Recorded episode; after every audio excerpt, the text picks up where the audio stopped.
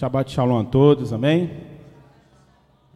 Vamos abrir a palavra do Senhor em Gênesis, capítulo 6, versículo 9. Gênesis, primeiro livro. Como o Marcos falou agora, a paraxá dessa semana é sobre Noé. Para as pessoas que estão nos visitando, paraxá nada mais é do que porções semanais que que a gente estuda a palavra do Senhor. Então, toda semana é lida uma porção e durante a semana a gente vai meditando nessa porção para que o Senhor possa abrir o nosso entendimento. Amém? Todos acharam? Amém. Então vamos ler. Essas são as gerações de Noé. Noé era homem justo e perfeito em suas gerações. Noé andava com Deus. E gerou Noé três filhos, Sem, Cão e Jafé. A terra, porém, estava corrompida diante da face de Deus, e encheu-se a terra de violência. E, vi, e viu Deus a terra, e eis que estava corrompida, porque toda a carne havia corrompido o seu caminho sobre a terra. Então disse Deus a Noé: O fim de toda a carne é vinda perante a minha face, porque a terra está cheia de violência, e eis que os desfarei com a terra. Faze para ti uma arca de madeira de gofer, farás compartimento na arca e, e a betumarás por dentro e por fora com betume. E desta maneira o farás. De trezentos côvados o comprimento da arca, e de cinquenta côvados a sua largura, e de trinta côvados a sua altura. Farás na arca uma janela, e de um côvado e acabarás em cima, e a porta da arca porás ao seu lado. Far-lhe-eis andares, abaixo, segundo e terceiro. Porque eis que eu trago um dilúvio de água sobre a terra, para desfazer toda a carne em que há espírito de vida debaixo dos céus. Tudo que há na terra expirará. Mas contigo estabelecerei a minha aliança, e, entra, e entrarás na arca, tu e os teus filhos, tua mulher e as mulheres dos teus filhos contigo, e tudo o que vive de toda a carne, dois de cada espécie, farás entrar na arca, para os conservar vivos contigo, macho e fêmea serão. Das aves conforme a sua espécie, dos animais conforme a sua espécie, de todo o réptil da terra conforme a sua espécie, dois de cada espécie virão a ti, para os conservar em vida. E leva contigo de toda a comida que se come, e junta-te para ti, e te serás para mantimento a ti e a eles. O texto que acabamos de ler é um período na história que vai mudar a humanidade para sempre. Se pudéssemos definir, preste atenção, no texto que acabamos de ler, se pudéssemos definir em uma única palavra o que mudaria a vida da humanidade para sempre, qual a palavra que nós definiríamos esse texto que acabamos de ler? Gen... Oi? Obediência. Ela falou que o que nós poderíamos definir em uma palavra é obediência. Amém? Mais alguém? Vamos lá. Uma mulher falou, agora eu gostaria de um homem. Arrependimento, arrependimento e obediência. Vamos verificar isso aqui. Quando você fala em obediência, esquece o que você sabe sobre a vida de Noé.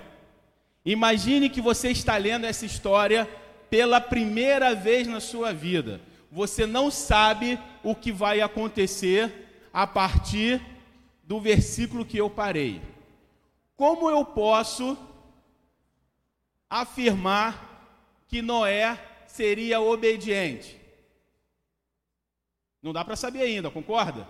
Ele só fala no começo que Noé andava com Deus, mas Deus vai dar várias orientações, mas eu não sei o que, que vai acontecer a partir de então. Hoje é fácil você ler e saber o que vai acontecer, então você já define logo obediência. Mas nesse momento eu ainda não sei o que vai acontecer. E eu não posso dizer que essa obediência é o que vai mudar a vida do ser humano para sempre. Por exemplo, Raquel, os seus pais são cristãos, concorda? Amém. Seria certo eu afirmar que eles são obedientes a Deus. Amém? Obedientes a Deus. Mas a obediência dos seus pais a Deus impediu de você cometer alguns pecados na sua vida? Não. Não. Então a obediência de Noé não é algo que vai mudar a minha vida, concorda? É algo que vai mudar a vida dele, mas não a minha ainda. Então a obediência não é algo ainda que vai mudar toda a humanidade. E ele falou, ele falou obediência e outra falou o quê? Arrependimento. Arrependimento também é algo que pode mudar, mas ainda não é o caso aqui, porque a palavra aqui não está falando dos pecados de Noé. Pelo contrário, está falando que Noé andou com quem? Com Deus. Não é isso?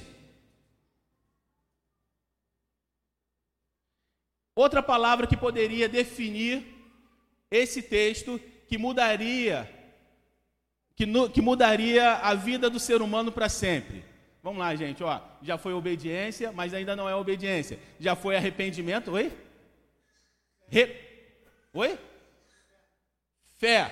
Fé, recomeço. Vamos voltar de novo. O recomeço ainda não é algo que eu sei que vai acontecer. Porque ainda eu não conheço a história de Noé. Eu conheço só até aqui. Eu não sei se Noé vai fazer a arca, eu não sei se Noé vai entrar na arca, eu não sei se Deus vai cumprir com a sua palavra, não sei de nada disso. Eu só tenho aqui. Então o recomeço ainda não é algo que vai mudar o ser humano. Você falou fé, que também cai na mesma coisa. Eu não sei o que, que ele vai fazer depois. Eu sei até o período, até esse momento. Vamos lá. Oi? Justo e íntegro Está quase chegando lá. Temor. Vamos lá, gente. Vamos lá. Justo isso. Hã? Confiança. Então vamos lá. Vamos, vamos por parte aqui. Confi... Hã? Juízo. É complicado quando a pessoa que está falando fica querendo que a pessoa fale exatamente o que a gente está pensando, né? Porque tem, são várias vertentes, são várias coisas, mas eu te garanto que vocês vão concordar comigo a palavra que vai definir isso aqui, eu te garanto. Mas vamos entender, porque eu ouvi em algum lugar, eu li em algum lugar, não lembro exatamente o que, que fala que quando as pessoas participam, elas acabam aprendendo mais. Eu não sei se eu li, eu, sei, eu não sei se eu estou inventando, mas acho que eu li em algum lugar assim. Quando as pessoas participam, elas acabam aprendendo mais. Então vamos participar. Ele falou fé. Fé aqui, é, você tinha falado? Confiança, que também é fé. Mas, pessoal, vamos lá. Se vocês, enquanto eu estou falando, dá uma olhada no texto aí, que tem uma coisa que vai mudar a vida do ser humano para sempre. Algo que até então ainda não aconteceu. Hã? Não, olha só, o que, que ainda não aconteceu até esse momento aqui? O de. Hã? O quê? O dilúvio? Não, também não é o dilúvio. Embora o dilúvio vai ser o juízo de Deus. Mas preste atenção, vai acontecer algo aqui que vai mudar a vida do ser humano. E isso nós podemos encontrar no versículo 18. O que que diz no versículo 18? Mas contigo estabelecerei a minha aliança. Isso é algo que vai mudar a vida do ser humano para sempre. Porque Deus vai estabelecer uma aliança, mas Ele estabelece uma aliança antes que o homem obedeça o que ele tem designado para o homem. Porque ele vai, ele vai criar uma, uma regra, ou vai criar um, uma missão para o homem, que era o que? Construir a arca. E nessa construção da arca, que levou mais ou menos 100 anos, quantas vezes Noé teve a opção de desistir do que ele estava fazendo? Todos os dias. Se a gente multiplicar aí 100 anos por 360, vai dar dia que não acaba mais. Não é isso? Então, todos os dias, ele tinha vários motivos para desistir. E tinha apenas um motivo para continuar. E qual era esse motivo? A aliança que Deus fez com Noé. Uma aliança que foi quebrada lá no jardim do Éden ainda, aonde o homem tinha uma aliança com Deus, aonde Deus descia na virada do dia para conversar com o homem. Mas essa aliança ela foi quebrada. E você vai ver que no momento que ela é quebrada, até chegar Noé, não aparece nenhuma vez falando que Deus fez aliança com o homem. Vai aparecer lá o que foi que foi levado aos céus, esqueci o nome agora. Hã? Enoque. Vai aparecer Enoque. Mas Deus não faz uma aliança com Enoque. Enoque decide andar com Deus. E Deus o leva para si. Noé segue os caminhos de Enoque. E aí Deus faz uma aliança com ele. Vamos lá. Quando Deus faz uma aliança com o homem, qual é a primeira coisa, qual é o primeiro benefício que o homem tem na sua vida? Vamos lá, gente. Quando Deus, Deus fez aliança com cada um de vocês aqui, sim ou não? Amém? Qual foi o primeiro benefício que você teve a partir da aliança que Deus fez com você? Espera aí. Conhecimento. Quem mais? Eu ouvi alguma coisa? Hã? Salvação. Salvação. O conhecimento sem a salvação é morte. Adão e Eva quiseram o conhecimento. Mas o conhecimento sem a salvação é morte. Tanto que o homem ele tem duas árvores no jardim do Éden, sim ou não? Quais são as árvores que tinham? Do conhecimento do bem e do mal. E qual é a outra? Da vida. Deus falou alguma coisa para que o homem não comesse do fruto da vida? Não. Mas ele falou para não comer do conhecimento. O homem que não era eterno, mas que também não morria, poderia ter comido o quê? Do fruto da vida. Mas o conhecimento foi mais importante, chamou mais atenção do que a árvore da vida. Vamos trazer para os nossos dias. Eu nasci na igreja, fui criado na igreja, tenho meus 18 anos. Já se passaram, eu sei mas tenho meus 18 anos e eu tenho, eu tenho a curiosidade de conhecer o que o mundo me oferece. E por causa desse conhecimento eu perco a minha salvação. E quando eu perco a salvação, o que, que acontece com a aliança de Deus comigo? Não. Deus nunca vai desfazer a sua aliança com o homem. O homem desfaz a aliança com Deus. Você vai perceber que Deus faz uma aliança com Israel e não refaz essa aliança, mas ao longo do caminho, reis que vão fazer o que é reto aos olhos do Senhor faz o que? Renova a aliança quebrada do homem com Deus. Mas nunca houve uma quebra da aliança de Deus com o homem. Consegue entender onde eu quero chegar? Então eu quebro a minha aliança por causa do conhecimento. E isso está em todas as áreas da minha vida. Eu quero saber como que é, se eu tiver dinheiro a mais, como que vai ser minha vida, sei lá. Tudo está atrelado a isso aí. E todas as vezes que eu busco conhecimento sem que Deus esteja no negócio, eu estou quebrando a minha aliança com Deus. E isso significa que eu estou perdendo a minha salvação. Quando nós aceitamos, eu passei minha vida inteira no mundo, agora mudei, não sou mais cristão. Passei minha vida inteira no mundo, e aí com meus 18, 20 anos, que na verdade às vezes é com 30, 40, 50, não é verdade? Só quando já fez tudo de, de errado, aí um dia acorda e fala assim, cara, hoje eu vou ser crente, hoje eu vou para a igreja, nada, nada nesse mundo me satisfaz, e isso já passou-se os anos. Mas tudo bem, passou-se os anos. E aí, eu quero fazer agora aliança com Deus. Vamos lá, pessoal. essa aliança, ela é fácil, ela é difícil, é mais ou menos como que é? Hã? É fácil? Vamos lá. Um cara que é viciado em drogas, mas ele quer entregar sua vida a Deus. Isso é fácil? O cara que é viciado em bebida e quer entregar sua vida a Deus, isso é fácil? O cara que é viciado em pornografia e quer entregar sua vida a Deus, isso é fácil? Não. E Jesus nos enganou quando nos prometeu isso? Não, ele fala: o reino dos céus é tomado por esforço.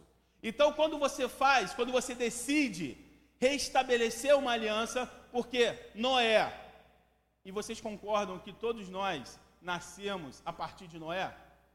Amém ou não amém? Todos nós somos descendentes de, de Noé, concorda? Dos filhos de Noé, aquela coisa bonitinha e tal, chegamos até hoje. Né? Se for traçar a árvore genealógica, vai fazer a volta ao mundo, mas já vai chegar em quem? Em Noé. A aliança que Deus fez para Noé, ela vale para nós? Sim ou não? Sim. Mas nós quebramos essa aliança no passar do tempo mas agora eu quero restabelecer essa aliança com Deus. Deus está lá, a sua aliança ela continua. Agora está na hora de eu restabelecer a minha aliança com Deus. E quando eu restabeleço a minha aliança, e se isso for de coração, o que, que acontece com a minha vida? Acontece a mesma coisa que aconteceu com Noé. Noé, ele foi para onde? Aonde ele se protegeu? Na arca. Do que? Do juízo de Deus sobre o mundo. E quando nós, hoje, fazemos, restabelecemos a nossa aliança com Deus, será que a gente vai para uma arca também? Não, a gente vai para algo melhor. A gente vai para debaixo do esconderijo do Altíssimo. E aonde está escrito isso? Vamos ler um pouquinho aqui? Salmos 91. Salmos 91. É é mais fácil encontrar Salmos do que encontrar Gênesis. É só abrir a Bíblia e já vai estar em Salmos. Tranquilo. Amém? Diz assim: Aquele que habita no esconderijo do Altíssimo, a sombra do Onipotente descansará. Pausa aí. Meu irmão, você está cansado? Calma aí. Como é que está a sua aliança com Deus? Porque a promessa de Deus é quem está aliançado com Deus descansa. Então, se você está cansado, está na hora de ver como está a sua aliança com Deus. Continuando: Direi ao Senhor, Ele é meu Deus, o meu refúgio é a minha fortaleza, e nele confiarei. Pausa de novo. Quais são os nossos refúgios hoje? Eu não tenho dinheiro para pagar algo, e aí eu fico desesperado. Então quer dizer que o dinheiro é o meu refúgio? Vamos ser sinceros, para muita gente é, é ou não é? Tira aí o, o salário para ver se não entra em parafuso. Não é verdade? Então calma aí. Então a nossa aliança não está com Deus, nossa aliança está com a nossa própria força. Continuando. Porque ele me livrará do laço do passarinheiro e da peste perniciosa. Então quer dizer que eu, com aliança com Cristo, eu vou poder andar, mas o laço do passarinheiro não vai me pegar. Que a peste não vai chegar à minha casa, porque eu estou em aliança com Deus.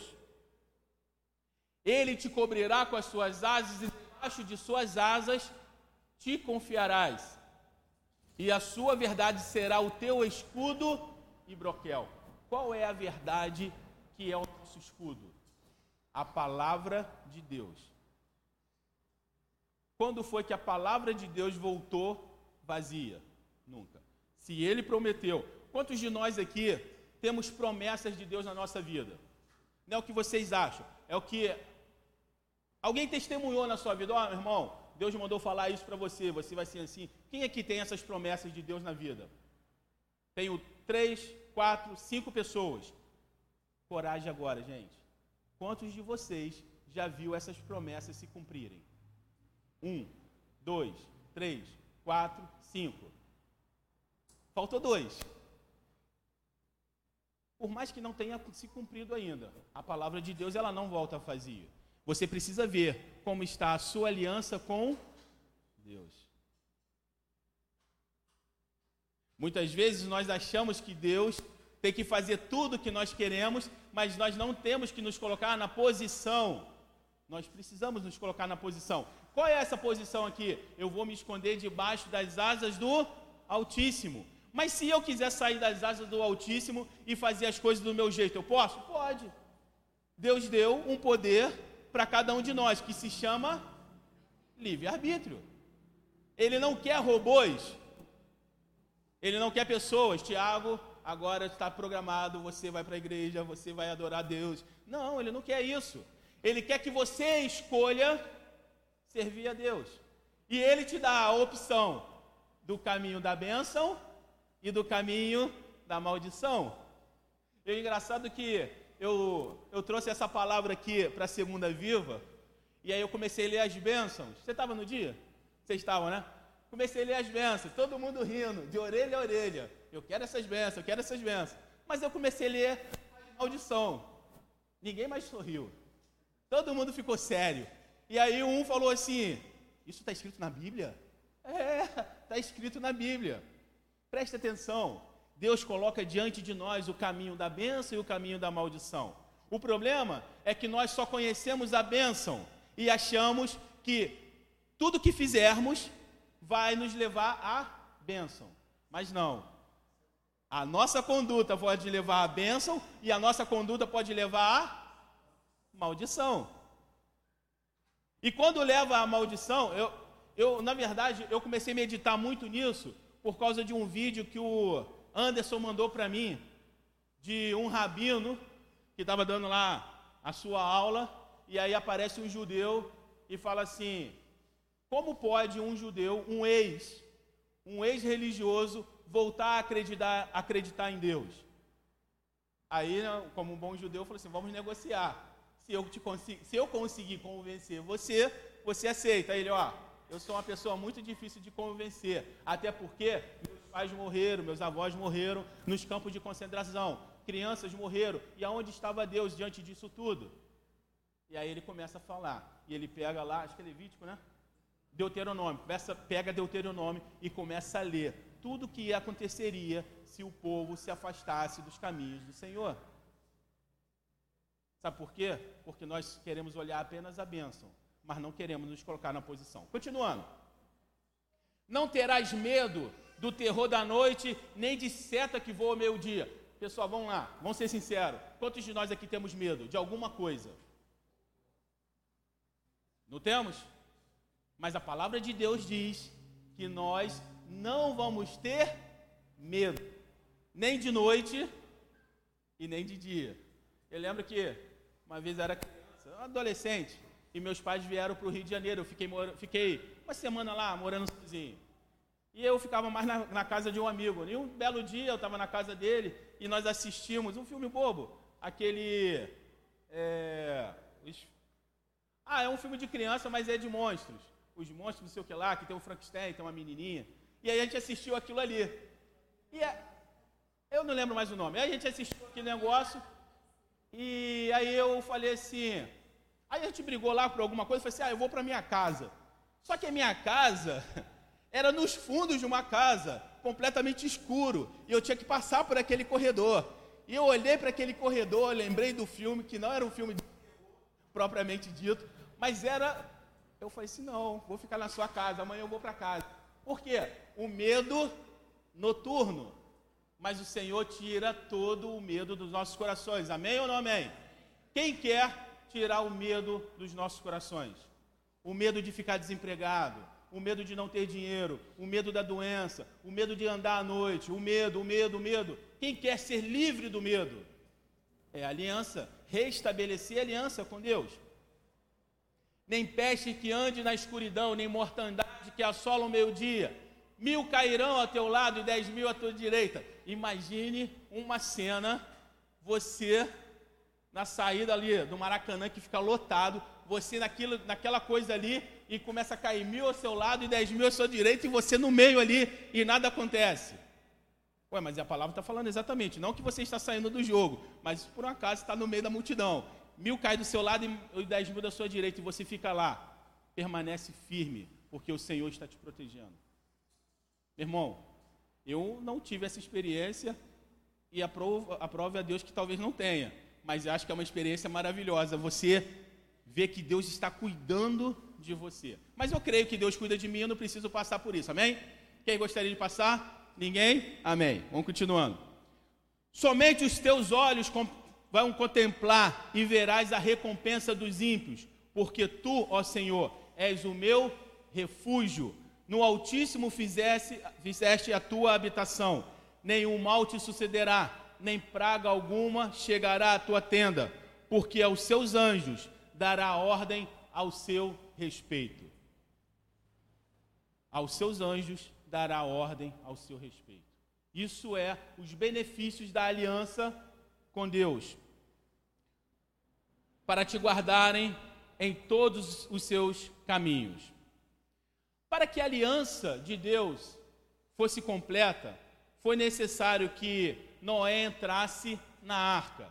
E quando ele entra na arca, o que, que acontece? Vamos lá, entrou na arca, entrou os animais, o que, que acontece? Fecha a, a porta. Algo muito importante é pedir a Deus que feche as portas que dá acesso ao inimigo ter legalidade nas nossas vidas. Muitas vezes nós estamos na casa do Senhor e não entendemos por que coisas vai acontecendo na nossa vida, mas isso significa que existe portas abertas nas nossas vidas. Imagine a arca totalmente construída, todos os animais, todo Noé e sua família e a porta aberta. Não iria correr o risco de naufragar? Uma única porta não poderia correr o risco de naufragar toda aquela arca? Pois é, uma única porta aberta nas nossas vidas pode fazer com que todo o nosso corpo venha a perecer.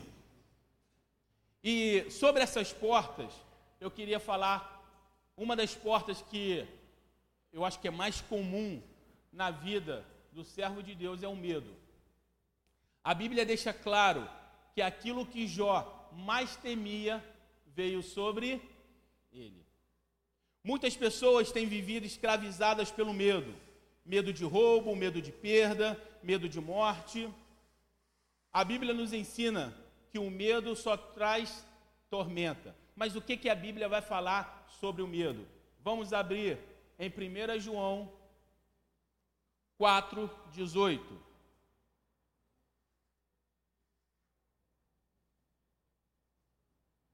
Primeira João 4,18, que diz assim: No amor não há medo, Antes, o perfeito amor lança fora o medo.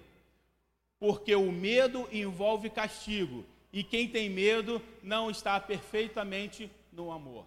Faço uma pergunta para vocês.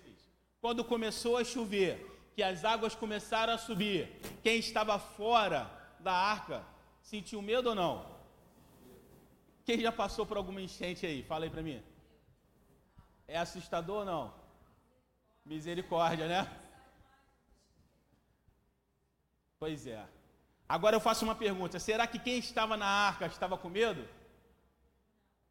O medo, ele vai.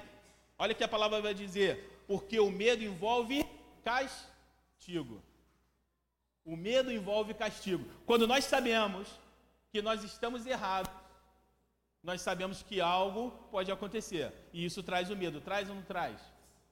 Mas quando você é justificado pelo sangue do Cordeiro, onde os seus pecados são lançados no mar do esquecimento, não há mais medo, porque você não está debaixo do juízo de Deus, você está debaixo da graça de Deus.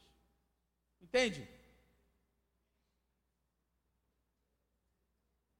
Fechar a porta do medo é necessário para que o inimigo não tenha domínio sobre as nossas vidas. Quantos de nós temos medos? Várias pessoas levantaram a mão, não é? Então, nesse momento, vamos abaixar nossa cabeça e vamos orar assim. Repita, você que não quer mais sentir esse medo, repita assim: Senhor Jesus, eu confesso que tu és o Senhor da minha vida, e em teu nome eu venho a ti clamar que feche a porta do medo na minha vida. Amém? Continuando. Uma segunda porta que pode ser aberta nas nossas vidas é a porta da incredulidade. Vamos voltar para Noé. Agora nós sabemos a história de Noé. Nós sabemos que Deus mandou ele fazer e que ele cumpriu a promessa, cumpriu as orientações. Mas se Noé fosse incrédulo, ele teria tido êxito ou teria perecido junto com toda a humanidade? Teria perecido, não é verdade? A incredulidade também é uma porta que, quando aberta em nossas vidas, dá legalidade ao diabo de prevalecer sobre nós. A incredulidade anda de mãos dadas com a dúvida. Quando você começa a duvidar, é porque a incredulidade entrou no seu coração. E infelizmente, essa porta também é muito comum nas nossas vidas, sim ou não? Quantas vezes nós já tivemos dúvidas? Quantas vezes nós já tivemos a coragem de orar ao Senhor e falar: Senhor, a minha fé está baixa. Eu não consigo acreditar. Eu não aumenta a minha fé, porque o apóstolo Paulo vai pedir isso. Aumenta a minha fé. Quando ele fala aumenta a minha fé, é porque eu acho que a coisa estava ficando complicada. Porque a dúvida vem no seu coração. E quando a dúvida vem no seu coração, vem a incredulidade. A incredulidade anda de mãos dadas com a dúvida. Por isso temos que ser como Abraão. Não duvidou da promessa, deixando-se levar pela incredulidade. Abraão também não sabia o que ia acontecer. E Deus chama Abraão da sua terra, da sua parentela, e vai para uma terra que eu vou te mostrar. Que, que Abraão faz? Negocia com Deus? Não, segue. E Deus promete a ele que vai dar um filho. E os anos se passam e o filho não, não aparece, não acontece, e humanamente olhando, não dá para acontecer. E o que, que Abraão faz? Vai questionar a Deus? Não. Senhor, eu preciso de uma orientação. O Senhor falou que ia me dar um filho, tudo bem, mas de repente eu não tenha entendido muito bem, porque eu já estou velho e já estou perto de morrer. E se eu morrer, para quem eu vou deixar o meu legado? Para quem eu vou deixar tudo que eu tenho? Talvez para o meu servo? Aí Deus fala: Não, eu vou te dar um filho. Mas a esposa dele ainda não acreditou plenamente. E o que, que ela faz? Como se Deus precisasse de ajuda, ela ajuda a Deus. Não é isso? Pega a sua serva e manda se deitar com Abraão. Abraão aceita e nasce Ismael. E a gente vê o problema até hoje entre judeus e árabes. Não queira ajudar a Deus. Não queira que a incredulidade ache que Deus precise da nossa ajuda, porque Ele não precisa. E quando você duvida de Deus, é como se você falasse para Deus: Senhor, vamos conversar aqui. Está acontecendo tudo isso na minha vida. Será que por um acaso o senhor realmente sabe o que o senhor está fazendo? Por um acaso isso aqui é, deve acontecer dessa forma? Meu irmão, eu fico imaginando Deus olhando para a gente nessa situação. Vou pegar o Tiago de novo. Tiago tem lá, faz seu, é, tem seu trabalho, você trabalha com algumas máquinas, não é isso? Imagine eu, cliente lá, você examinado, sei lá, e você já trabalha nisso, sei lá, 10 anos, 20 anos. E aí eu chego para você e falo assim: não, cara, não é assim que mexe nessa máquina. Eu acho que você não sabe, está demorando demais. Deixa eu te ensinar. Como que você vai olhar para mim? Sabe de nada. Não é verdade? O Tiago ainda é um cara que leva na esportiva. Mas tem gente que vai se aborrecer sério. É ou não é? Raquel tem lá seus projetos. Aí chega um estagiário e começa a questionar o que você fez. Confia em mim, né? Começa a confiar em mim, depois, pô, confia em mim aí, né? Agora imagine nós questionando a Deus. Teve uma hora que Deus perdeu a paciência. Lembra na Bíblia quando Deus perde a paciência? Com quem foi? Com Jó. Senta, Jó, Jó, vamos trocar uma ideia aqui. Onde você estava quando a gente começou a construir lá o mundo? Onde eu coloquei o mar, falei para chegar até aqui, dali no passar? Onde você estava? Aí Jó viu a sua pequenez. Não posso. Bem que todos os seus planos, nenhum dos seus planos pode ser frustrados. Então a incredulidade é algo que pode nos afastar de Deus. Romanos 4, 20. Romanos 4, 20. Contudo, à vista da promessa de Deus, não vacilou por incredulidade, antes foi fortalecido na fé, dando glória a Deus. Está falando de Abraão, que não vacilou na incredulidade. E estando certíssimo de que Deus tinha prometido, também era poderoso para fazer. Então ele sabia quem ele estava ouvindo, não era qualquer voz, ele sabia de quem ele ouviu, e como ele tinha certeza de quem ele ouviu, ele também tinha certeza que poderia cumprir a promessa que foi estabelecida. Queremos ter essa certeza nos nossos corações? Então vamos fazer o exercício de novo. Vamos abaixar nossas cabeças e vamos orar assim ao Senhor. Senhor Jesus, eu confesso que tu nasceste de mulher, na, andaste nessa terra, morreu e ressuscitou, para a glória de Deus Pai, e em teu nome eu venho chamar que seja fechada a porta da incredulidade na minha vida. Em nome de Jesus. Amém. A próxima porta que também é muito comum nas nossas vidas, é a porta da ingratidão. Quem já sofreu, eu não vou perguntar quem já foi ingrato, não, que aí eu vou estar colocando pessoas aí na. Mas quem já sofreu ingratidão na vida? Fiz, fiz, fiz, e a pessoa me traiu, falou mal de mim. Quem já sofreu com isso aí? Foi bom, foi bom. Sentia a ingratidão de alguém por você? Foi ou não? Foi um aprendizado, mas deu, ficou triste, não ficou? Não deixes de lembrar do que o Senhor teu Deus fez. Foi uma, uma das coisas que Moisés falou para o povo de Israel quando estava prestes a entrar na terra prometida e Moisés já estava encerrando a sua carreira. A ingratidão nada mais é do que a falta do, de reconhecimento pelos benefícios recebido por alguém. A única pessoa, e eu gosto muito disso, a única pessoa que eu vi entrar no templo do Senhor e questionar a Deus pelos benefícios da sua vida foi Davi. Eu não vi nenhum outro fazer exatamente como ele fez. Eu não vi ninguém chegar na casa do Senhor e falar: Senhor, quem sou eu ou quem é minha família? Quem é o meu nome para que o Senhor tivesse me abençoado tanto? Na verdade, as orações que nós ouvimos hoje é: Senhor, Senhor não está vendo o problema que eu estou passando? Por que, que o Senhor não me abençoas? E eu faço uma pergunta: a vida de Davi foi um mar de rosa? Eu não sei não, mas eu acho que Davi teve mais problemas que bênção. Porque pensa comigo, ele é ungido para ser rei. E aí o rei quer matar ele por várias vezes. Ele já tem que fugir, já é considerado um delinquente, né? Ele tem que fugir, vai lá para a caverna de Adulão. E aí ele espera pacientemente 40 anos até que Saul morra, e ele ainda fica triste. E a prova disso é que o cara que vai levar a notícia que, que Saul havia morrido, tipo, vou abafar agora, né? vou avisar a Davi que Saul morreu, vou trazer uma boa nova. Ele ainda morre. Deus Davi ainda manda matar o mensageiro. E aí, um belo dia, Davi se torna rei de Israel.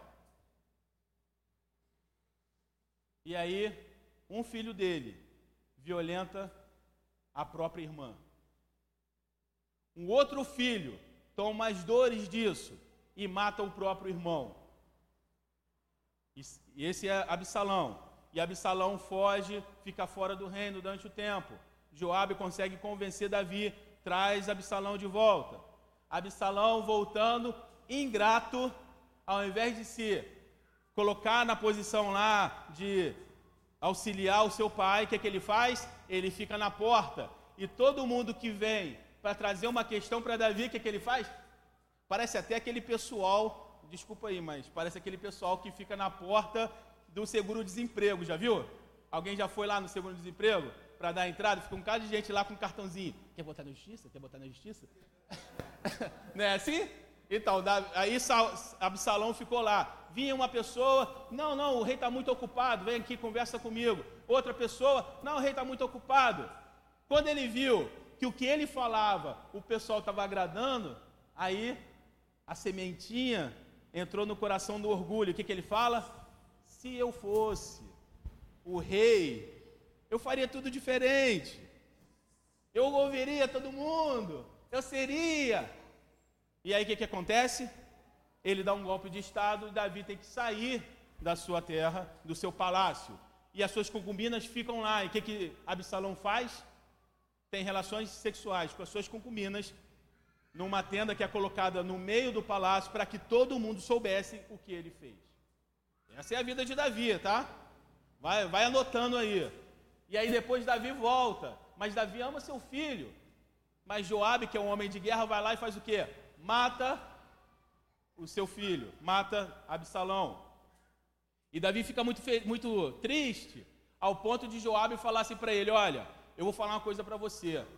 Vamos parar com essa palhaçada aqui. Se você não se levantar e ir lá falar com seus homens, eu vou ser o primeiro a te abandonar.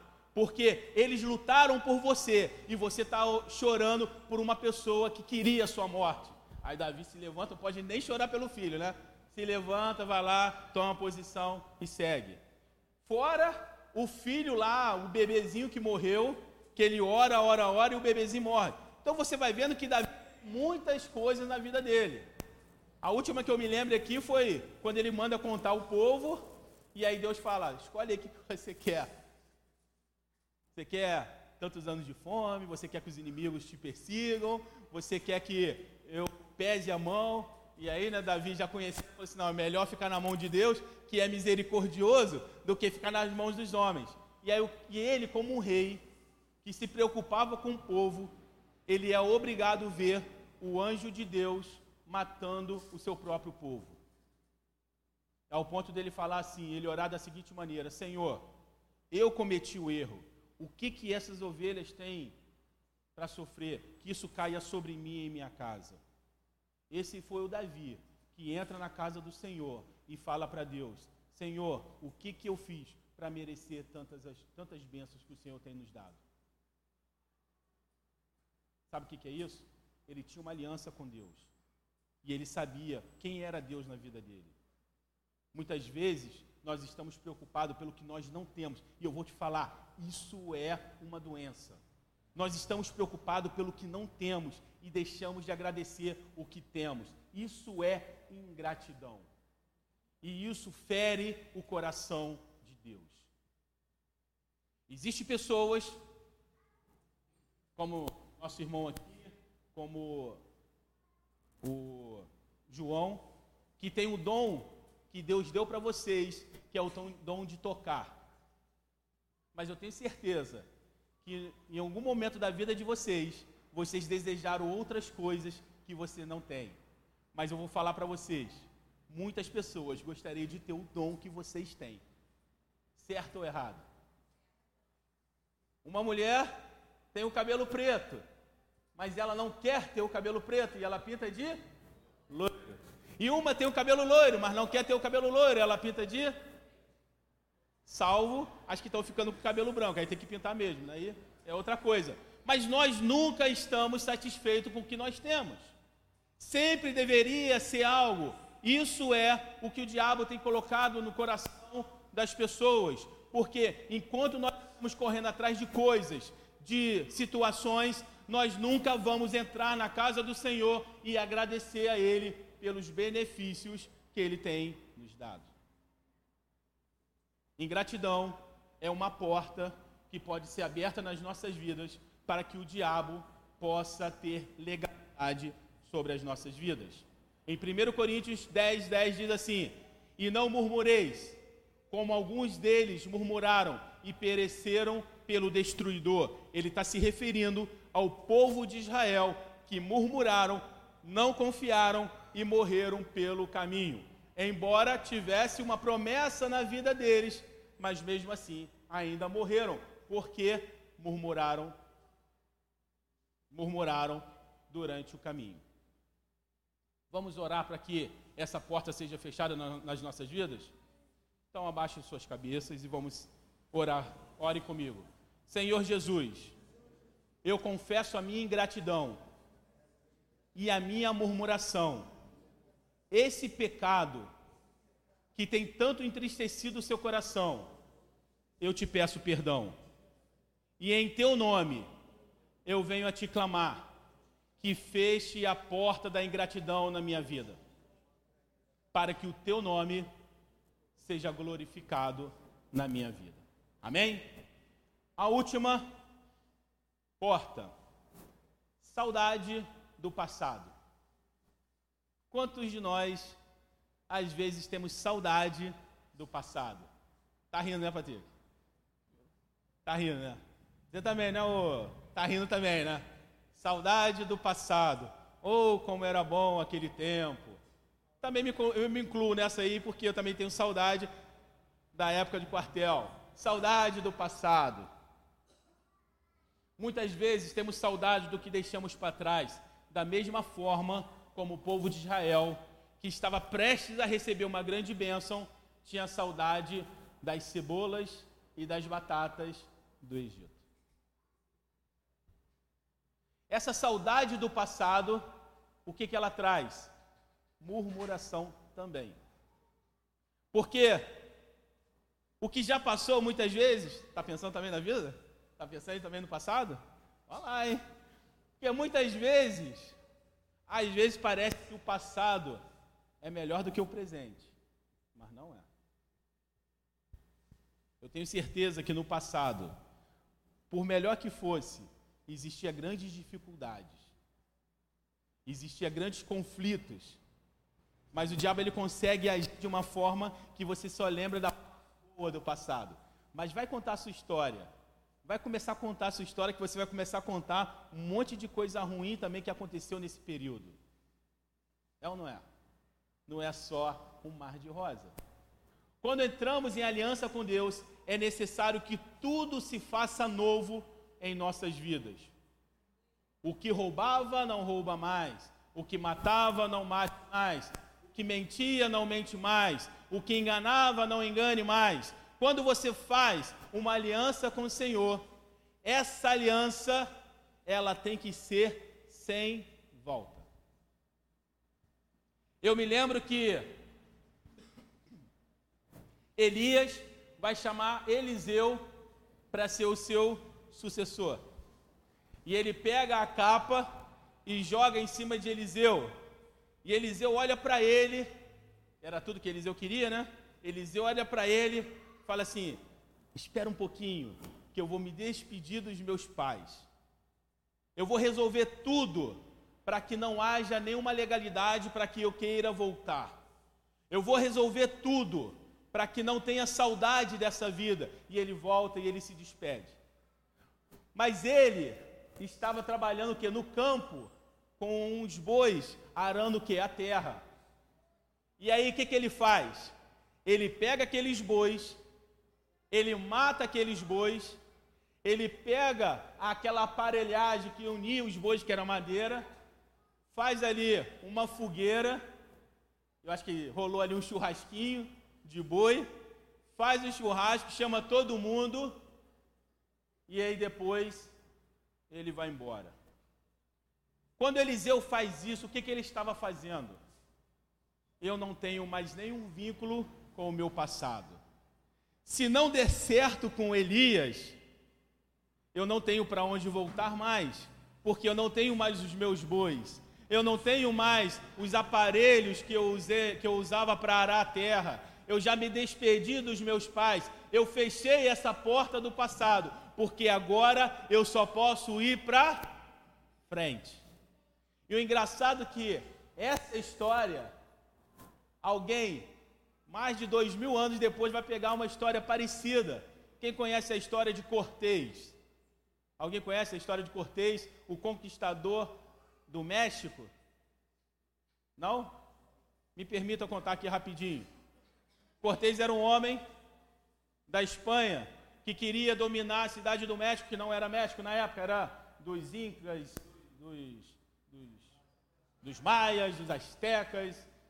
Povo era bem sangrento nas suas lutas.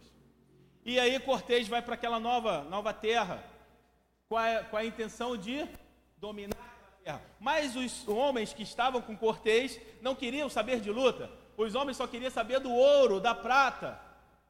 Eles só queriam pilhar tudo, colocar no navio e voltar para Espanha. Mas Cortês não queria isso. Cortês queria dominar aquilo ali.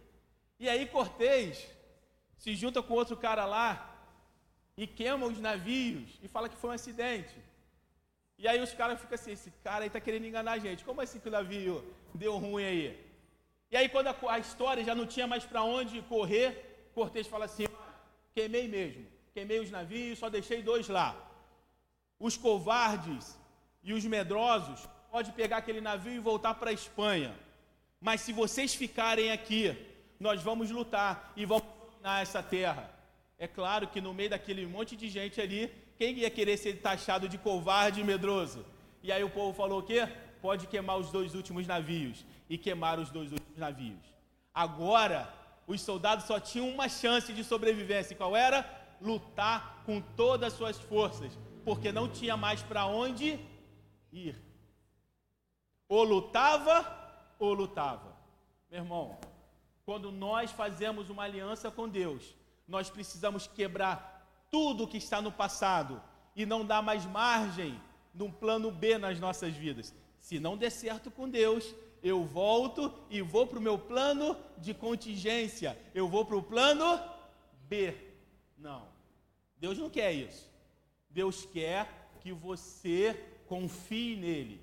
Queime os seus navios queime as aparelhagens dos seus bois, mate os seus bois, se desperta das pessoas. E agora você só tem um caminho a seguir. Qual é? Seguir para frente.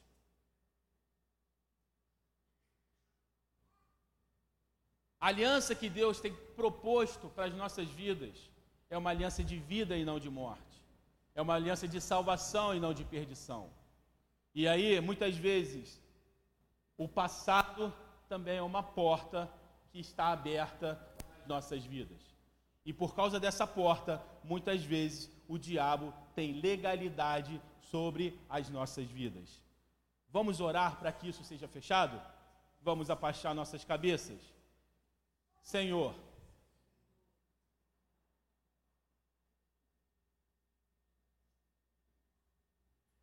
me coloco na tua presença nessa hora. Peço que tire a saudade do que ficou para trás. O Senhor me libertou para que eu continuasse uma vida na tua presença. Em nome de Jesus, que essas portas sejam fechadas na minha vida, para que o teu nome possa ser glorificado. Amém? Que o Senhor possa estar fechando todas essas portas. E se você tiver mais algumas portas, das quais eu não falei aqui, mas se o Espírito Santo estiver tocando no seu coração, peça ao Senhor para que essas portas também sejam fechadas, para que o inimigo não tenha mais legalidade em sua vida e para que você seja um servo aprovado. Como diz Paulo, apresentai-vos a Deus como servos aprovados, que não tem do que se envergonhar, mas que maneja bem a espada que é a palavra do Senhor. Amém? Que o Senhor possa nos abençoar e que essa palavra possa estar entrando nos nossos corações. Gostaria